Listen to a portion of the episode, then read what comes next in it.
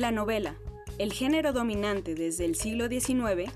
no ha muerto, pese a que novelistas y críticos se han apresurado a advertir que en la era digital su papel ha perdido centralidad en la cultura. Jorge Carrión y Lina Meruane intercambiaron correos electrónicos a propósito de un género que se niega a morir. La conversación comienza discutiendo eh, Hambre de Realidad, el manifiesto de David Shields,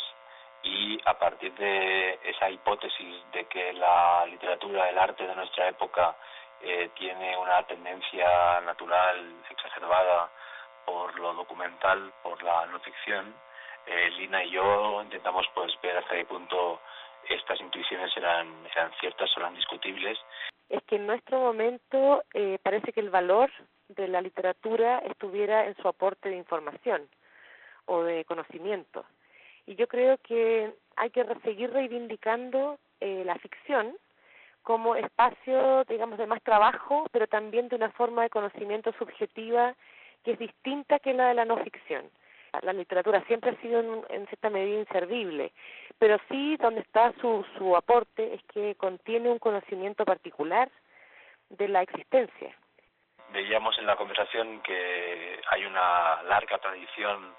de disolución de géneros, eh, no sabemos todavía pues qué es exactamente eh, el Quijote o qué es exactamente eh, lo que escribía Montaigne, pero eh, digamos que sí que durante gran parte de los siglos XIX y XX hubo autores importantes, eh, centrales del canon, que trabajaron en la convicción de que una novela realista, ilusionista, naturalista, era posible o que se podría separar claramente la ficción de la no ficción, ¿no? En los últimos años, tal vez en los últimos 40 años,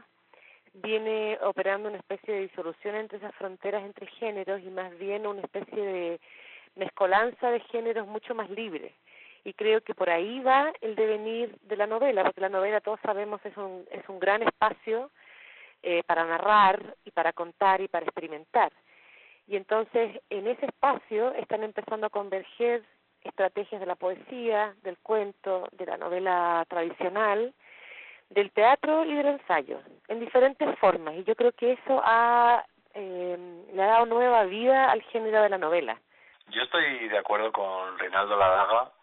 que en su libro Estética de la Emergencia ha hablado de nuestra época como una época fascinante, en que han empezado a darse formas eh, nuevas, eh, técnicas nuevas, tecnologías nuevas y eh, hibridaciones también nuevas, ¿no? Todas las épocas ha habido autores y pensadores y artistas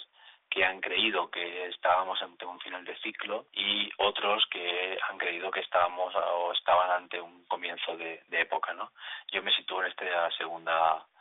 eh. A mí no me gustaría ser prescriptiva en el sentido de, de, normar cuál es el camino, porque precisamente lo que me parece interesante es una cierta fluidez en las estrategias. Lo que yo trataba de escribir en ese diálogo con Jordi era eh, algunas novelas en las que yo veo que hay eh, una, un afán de experimentación, por ejemplo, en la combinatoria muy audaz de campos semánticos o de registros. Veo en muchas narrativas contemporáneas una mezcla del registro popular,